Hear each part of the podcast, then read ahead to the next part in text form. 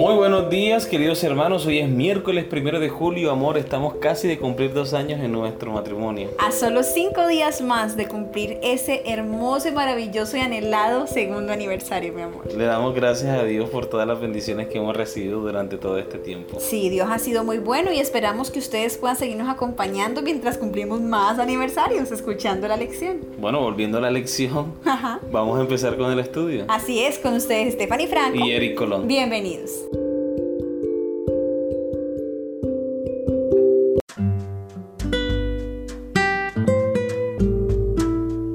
Fidelidad al mandato de Cristo, el título de la lección para el día de hoy. La lealtad a Cristo requiere un compromiso de hacer su voluntad, requiere obediencia a sus mandamientos, resulta en un corazón que late con el corazón de Cristo para salvar a los perdidos. Da prioridad a las cosas que Él prioriza.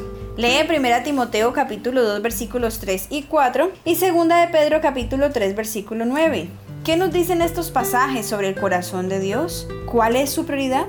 Primera de Timoteo capítulo 2 versículo 3 al 4. Porque esto es bueno y agradable delante de Dios nuestro Salvador, el cual quiere que todos los hombres sean salvos y que vengan al conocimiento de la verdad. Segunda de Pedro capítulo 3 versículo 9. El Señor no retarda su promesa según algunos la tienen por tardanza, sino que es paciente para con nosotros, no queriendo que ninguno perezca, sino que todos procedan al arrepentimiento. Muy bien, recordemos la pregunta. ¿Qué nos dicen estos pasajes sobre el corazón de Dios? ¿Cuál es su prioridad? El deseo de Dios, el anhelo, ya sabemos cuál es. Porque de tal manera amó Dios al mundo que ha dado a su Hijo único para que todo aquel que en Él cree no se pierda, más tenga vida eterna. Amén. Y dice el versículo 17, porque muchas veces solo leemos el 16. Y nos quedamos con ese. Pero ¿qué dice el 17? Dice el versículo 17, porque no envió Dios a su Hijo al mundo para condenar al mundo, sino para que el mundo sea salvo por él. También encontramos en la palabra de Dios que dice en Lucas capítulo 19 versículo 10, porque el Hijo del Hombre vino a buscar y a salvar lo que se había perdido. En toda la Biblia notamos que el deseo de Dios, la prioridad de Dios, su anhelo es salvar al hombre del pecado, de darle una oportunidad de salvación y vida eterna. Por eso Jesús estuvo dispuesto a morir en la cruz del Calvario por cada uno de nosotros. Amén. Muy bien, continuamos con la lectura. Dios es un apasionado de salvar personas. No hay nada más importante para Él. Es su ferviente deseo que todos se salven y vengan al conocimiento de la verdad, tal cual está en 1 Timoteo capítulo 2 versículo 4. No queriendo que ninguno perezca, sino que todos procedan al arrepentimiento. Segunda de Pedro capítulo 3 versículo 9. La palabra griega usada para queriendo es boulomai, que expresa la inclinación de la mente como querer o desear. El comentario bíblico adventista se hace esta observación perspicaz sobre la pequeña palabra sino. La palabra griega para sino es haya. Se usa aquí para destacar el contraste entre la tergiversación de la naturaleza de Dios, a saber, que podría querer que algunos perecieran, y la verdad de que Él desea que todos sean salvos.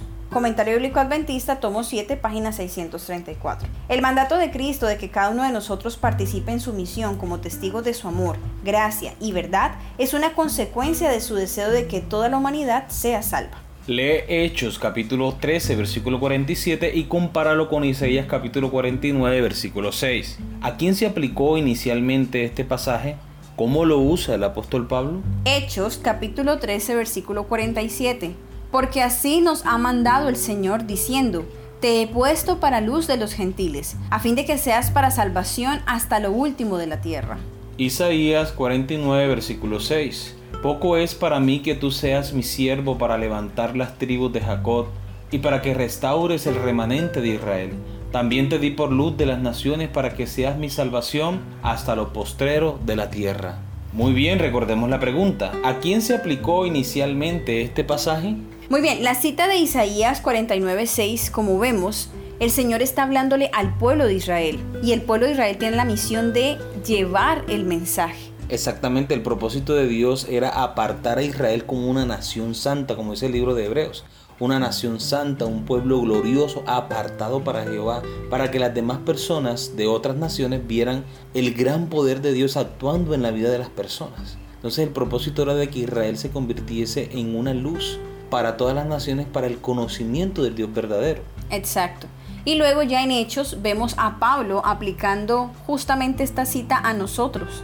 como siervos de Dios. Amén. Ese es el propósito de Dios, que nosotros seamos luz para todas las demás personas. El Señor dijo, vosotros sois la luz del mundo.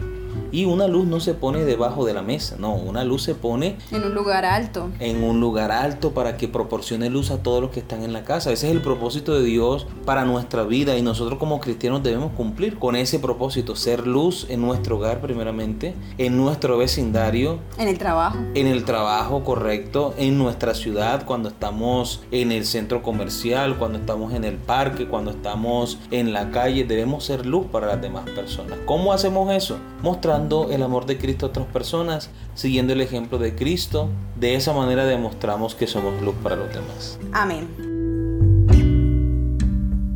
Hay momentos en que una profecía del Antiguo Testamento tiene más de una aplicación. Aquí el apóstol Pablo toma una profecía que se refería primero a Israel y proféticamente al Mesías, como está en Isaías 41 versículo 8, el capítulo 49 versículo 6 y Lucas capítulo 2 versículo 32 y la aplica a la iglesia del Nuevo Testamento. Para la iglesia descuidar o minimizar el mandato de Cristo es fallar en el propósito de su existencia y perder su llamado profético al mundo. Muy bien, hemos llegado a la pregunta final de nuestra lección para el día de hoy. ¿Cuáles son los peligros para la iglesia, incluso en el nivel de la iglesia local, si se enfoca demasiado en sí misma al punto de que olvida su propósito original? Muy bien, la sierva del Señor dice en Hechos de los Apóstoles, el capítulo número uno, que precisamente habla de esto, el propósito de Dios para su iglesia, dice, la iglesia es el medio señalado por Dios para la salvación de los hombres. Fue organizada para servir y su misión es la de anunciar el Evangelio al mundo. Desde el principio fue el plan de Dios que su iglesia reflejase al mundo su plenitud y suficiencia. Los miembros de la iglesia, los que han sido llamados de las tinieblas a su luz admirable,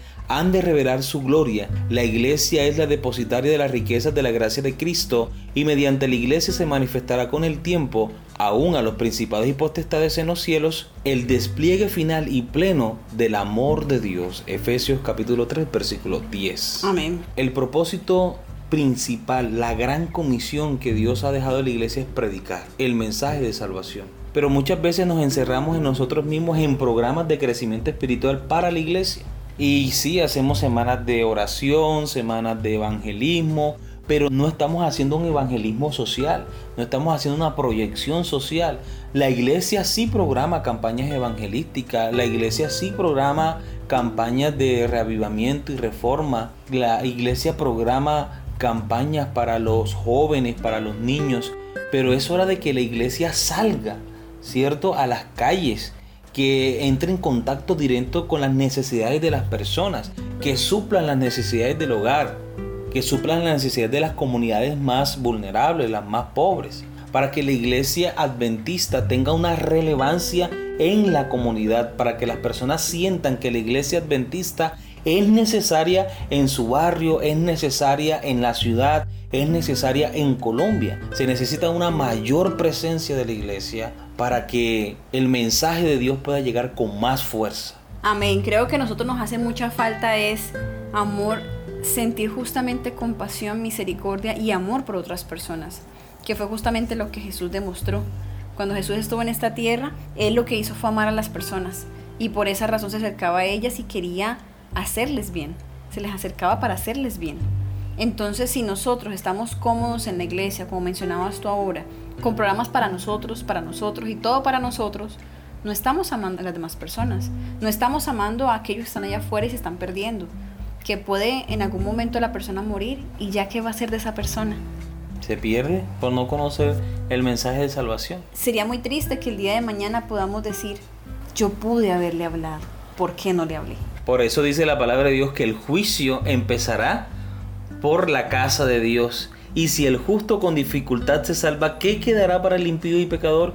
Es decir, sobre nosotros pesa una gran responsabilidad. No es simplemente compartir los enlaces por medio de las redes sociales. Es por medio de mi testimonio predicar a los miembros de mi familia que todavía no han tomado la decisión de seguir a Cristo, a mis vecinos. Y es también a través de la oración que hago por ellos. Amén, sí, la oración por ellos, intercesora. Exacto, porque está bien que les hablemos, pero también debemos orar para que ese mensaje sea el Espíritu Santo quien esté allí, tocando a la persona, hablándole, insistiéndole.